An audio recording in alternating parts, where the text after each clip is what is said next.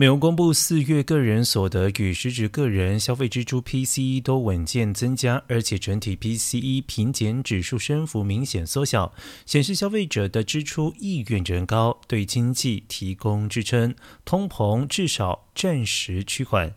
预示美联储 FED 将维持缓急有度的紧缩速度，市场预期 FED 仍然。将在六月、七月各升息两码，但九月以后可能缩小升幅。